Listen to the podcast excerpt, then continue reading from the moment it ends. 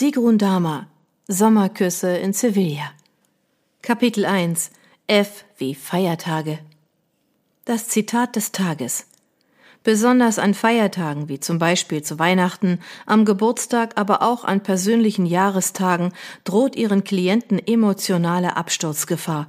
Ratgeber für angewandte Psychologie, Seite 15 folgende. Geburtstage konnte ich noch nie ausstehen. Erst recht nicht, wenn sie mitten in der Woche lagen. Mein 27. Geburtstag fiel auf einen Mittwoch. Mittiger ging's nicht.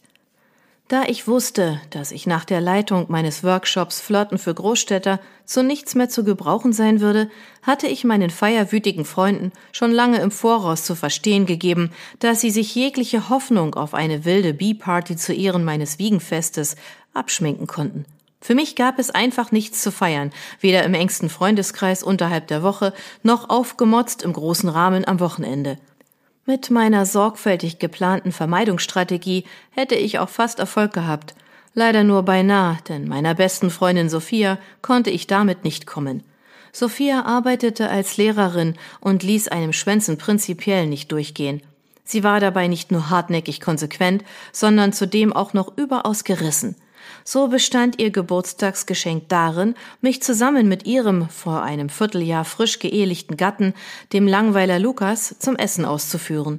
Im vollen Bewusstsein, dass ich diesen flotten Dreier mit Sophia und ihrem Lebenspartner, das Wort Ehemann ging mir immer noch nicht über die Lippen, anders nicht würde durchstehen können, hatte ich am Dienstag schnell noch einige Piccolo-Flaschen Sekt auf Vorrat gekauft. Am Mittwochabend leerte ich allein zu Hause vorsorglich schon die ersten beiden als Vorspeise. Trinktechnisch etwas aus der Übung hatte ich die Nebenwirkung des Alkohols auf mich vergessen. Das Wummern in meinem Hirn nahm minütlich zu, die Kopfschmerzen wurden stärker und zu allem Überfluss fingen auch noch meine Synapsen zu piepen an. Es dauerte peinlich lange, bis ich begriff, dass mein angebliches Gehirngewitter in Wirklichkeit nichts anderes als das Läuten meiner Klingelanlage war. Ich schleppte mich zur Wohnungstür und öffnete sie vorsichtig einen Spalt breit. Mia, bist du taub? Wir klingeln schon seit einer Viertelstunde. Komm, Liebling. Sophia schob erst Lukas in mein Apartment, bevor sie es dann selbst betrat und die Tür leise hinter sich schloss. Lukas machte ein entschuldigendes Zeichen und wurde mir dadurch für einen Augenblick fast schon sympathisch. Ihm schien der Überfall seiner Frau ähnlich unangenehm zu sein wie mir. Als Sophia vor mir stand, starrte sie mich erschrocken an. Mia, was hast du mit deinem Haar gemacht? Ich zuckte mit den Schultern. Ein kleines Geburtstagsgeschenk an mich selbst? Ich imitierte den typischen Tonfall von Werbeclips. Directions Decoloration, die Sie nur beim Friseur Ihres Vertrauens erhalten. Du hast so schöne lange Haare, aber warum färbst du sie dir ausgerechnet pink? Midlife Crisis, witzelte ich. Nee, Süße, geht gar nicht. Und überhaupt, wie siehst du aus? Die La Bodega ist ein besseres Restaurant, du solltest dich dementsprechend schon etwas stylen. Der vorwurfsvolle Unterton war unüberhörbar. Sophia selbst nahm ihn anscheinend ebenfalls wahr, denn als sie fortfuhr, gab sie ihrer Stimme einen deutlich wärmeren Klang. Komm, die Zeit nehmen wir uns. Zieh dich ruhig noch einmal um. Sophias freundlich verbindliches Timbre gefiel mir jedoch noch weniger. Aber was sollte ich tun? Meine beiden Gäste ließen mir sowieso keine Wahl. Mit großer Selbstverständlichkeit hatten Lukas und Sophia sich mittlerweile einen Platz auf meinem Sofa im Wohnzimmer freigeräumt. Anschließend machten sie sich dort in demonstrativer Wartehaltung bereit. Ich floh in mein Schlafzimmer. Kaum stand ich vor dem Kleiderschrank, schien das Kopfkissen meinen brummenden Schädel verführerisch zu sich zu rufen. Wie gern hätte ich mein müdes, pink umrahmtes Haupt auf meinem Bett auskuriert. Doch das ließ Sophia bestimmt nicht zu. Richtig. Wie zu erwarten, enterte sie weniger als gefühlte zwei Minuten später mein Schlafzimmer. Furiengleich buxierte sie Lukas und mich erst auf den Hausflur hinaus und nach kurzer Autofahrt in das teure spanische Feinkostrestaurant La Bodega hinein. Auch dort hatte meine Freundin alles unter Kontrolle. Sie bestellte für uns drei ein mehrgängiges, vermutlich sehr kostspieliges Menü, erzählte geistreiche Anekdoten über die Schule im Allgemeinen und ihre Referendare im Besonderen, präsentierte sich als aufmerksame, charmante Gastgeberin, kurz, sie gab ihr Bestes, den Abend schön für mich zu gestalten. Doch leider entfalteten ihre gut gemeinten Bemühungen nicht so richtig die gewünschte Wirkung. Ich fühlte mich zunehmend unwohl, litt dabei aber gleichzeitig an Gewissensbissen Sophia gegenüber. Wäre ich aufmerksamer gewesen, hätte ich die Vorboten des Eklats bereits im Vorfeld erahnen können. Aber irgendwie hatte mich Sophia komplett überrollt und dadurch meine innere Alarmanlage ausgeschaltet. Später machte sie Lukas Vorwürfe, aber ich fand, dass er unschuldig an unserem Streit war. Der arme Kerl hatte beim Dessert einfach nur das Thema angesprochen, das mich sowieso die ganze Zeit beschäftigte. Sein einziger Fehler, wenn überhaupt, bestand höchstens darin, dass er nicht mitbekommen hatte, wie zartfühlend meine Freundin meine ganz persönlichen Killing Fields zu umschiffen versuchte. Und, Mia, wenn du jetzt eine Bilanz deines bisherigen Lebens ziehen würdest, wie fühlst du dich mit 27? Ach, Lukas, nicht doch. Entschuldige bitte, Mia. Ich konnte nicht anders und trompetete trotzig die unglückselige Antwort heraus, die den ganzen Abend torpedierte. Ich fühle mich nicht gut. Ehrlich gesagt geht's mir beschissen. In meinem Leben ist alles schiefgelaufen, in jeglicher Hinsicht. Hat doch alles nichts gebracht. Stille, Treffer versenkt. Lukas legte das Besteck zur Seite und schaute mich halb ungläubig, halb ängstlich an. Ich sah ihm an, dass es sein Weltbild erschütterte, dass eine Psychologin mit abgeschlossenem Studium so depressives Zeug von sich gab. Sophia gabelte stoisch weiter, nur ihre senkrechte Falte mitten auf der Stirn verriet sie. Plötzlich kam ich mir jämmerlich vor. König Alkohol hatte meine Selbstkontrolle vor die Hunde gehen lassen. Aber doch, doch, insgesamt ist es eigentlich schon ganz okay, ruderte ich ungeschickt zurück, versuchte den Fehler wieder gut zu machen. Lahmes Manöver gegenüber einer langjährigen Studienfreundin. Nein, das traf es nicht so ganz. Sophia war viel mehr gewesen als eine alte Bekannte. Damals an der Uni waren wir sogar so dicke miteinander, dass es uns nur im Doppelpack gab. Was unsere Kommilitonen dazu veranlasste, uns die siamesischen Zwillinge zu nennen. Mit einem Mal wurde mir ganz wehmütig zumute. Ich erinnerte mich an den Tag, an dem Sophia und ich uns kennengelernt hatten in der Unimensa, noch genauer beim Warten auf den Schlag vegetarischer Bolognese in der Bioschlange. Wir befanden uns damals beide bereits im Hauptstudium, einem total chaotischen Hauptstudium, denn es war die Zeit diverser Hochschulreformen und wechselnder Prüfungsordnungen. Sophia und ich hatten uns gegenseitig dabei unterstützt, dennoch die jeweils richtigen Credit Points und Seminarscheine zusammenzukriegen, ohne bei der Zuordnung wahnsinnig zu werden. Der Kampf gegen bürokratische Windmühlen hatte uns vor allem in der Examensphase zusammengeschweißt. Aber jetzt saßen wir hier, denierten zu dritt in diesem Edelschuppen und schwiegen uns dabei vorwurfsvoll an. Die ganze Szene hatte etwas von einem absurden Theaterstück. Ich blickte immer wieder möglichst unauffällig zu meiner eleganten Freundin, meiner früheren Vertrauten, und musste mir eingestehen, dass sie mir ziemlich fremd geworden war. Keine Ahnung, wann genau das passiert war, doch wir hatten uns nach dem Studium wohl auseinandergelebt. Sobald der Druck von außen nachgelassen hatte, drifteten wir innerlich auseinander. Vermutlich lag es an unserem unterschiedlichen Charakter. Während ich noch nie so richtig gewusst hatte, wo ich eigentlich hin wollte, hatte Sophia ihr Leben schon von Anfang an fest im Griff gehabt.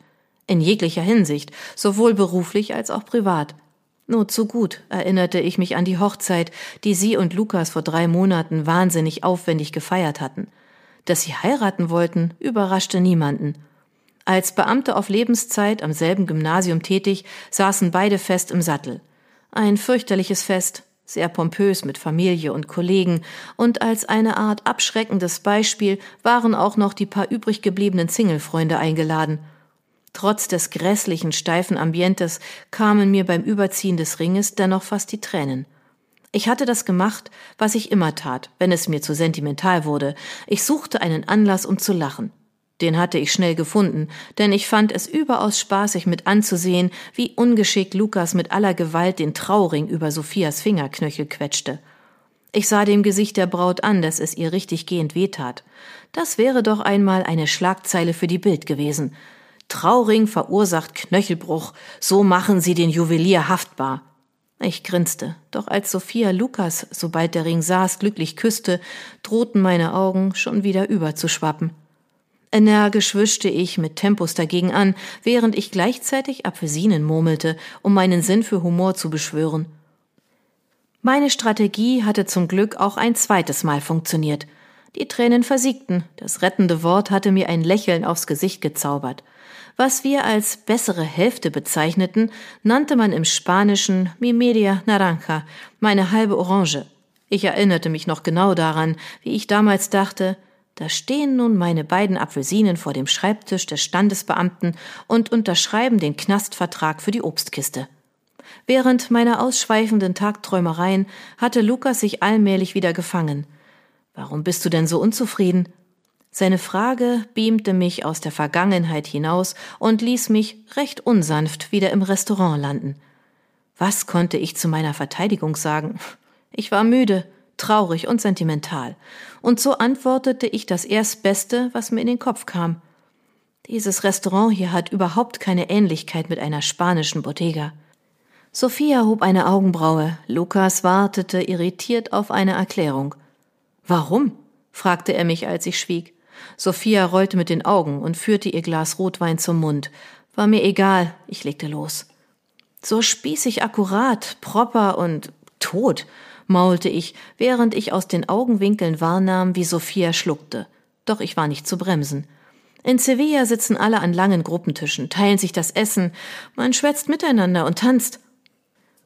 Lukas murmelte etwas von Glorifizierung, aber Sophia ignorierte seinen Kommentar und schaute mich dafür so böse an, dass ich mich nicht traute fortzufahren. Willst du damit sagen, dass du dich in unserer Gesellschaft unwohl fühlst? Huch, Sophia explodierte wie das Silvesterfeuerwerk auf den Rheinbrücken. Weißt du, wie lange im Voraus ich unsere Plätze habe reservieren müssen? Plötzlich überkam mich ein schlechtes Gewissen. Sie hatte recht. Ich würde mich selbst nicht gern zur Freundin haben wollen. Ich dachte an meinen rot eingebundenen Praxisratgeber für angewandte Psychologie oben rechts auf dem Bücherregal. Nun ja, seit geraumer Zeit irgendwo unter meinem Bett. Mit diesem Buch hatte es eine ganz besondere Bewandtnis.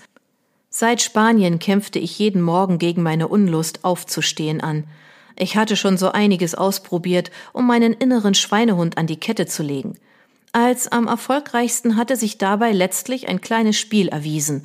Es handelte sich um eine Methode, mit der ich mir eine Art persönliches Tageshoroskop selbst erfand. Noch im Bett tastete ich mit geschlossenen Augen voller Schlafsand nach meiner dicken roten Psychobibel aus Studientagen und schlug sie auf einer x-beliebigen Seite auf. Und meistens eignete sich die so gefundene Überschrift zum Spruch des Tages. Echt verblüffend. Ich würde mal sagen, die Trefferquote konnte es locker mit der von chinesischen Glückskeksbotschaften aufnehmen. Mindestens. Im Grunde genommen lag mir abergläubisches Denken nicht. Bei meinem Morgenritual ging es eher darum, dass der Zweck die Mittel heiligte.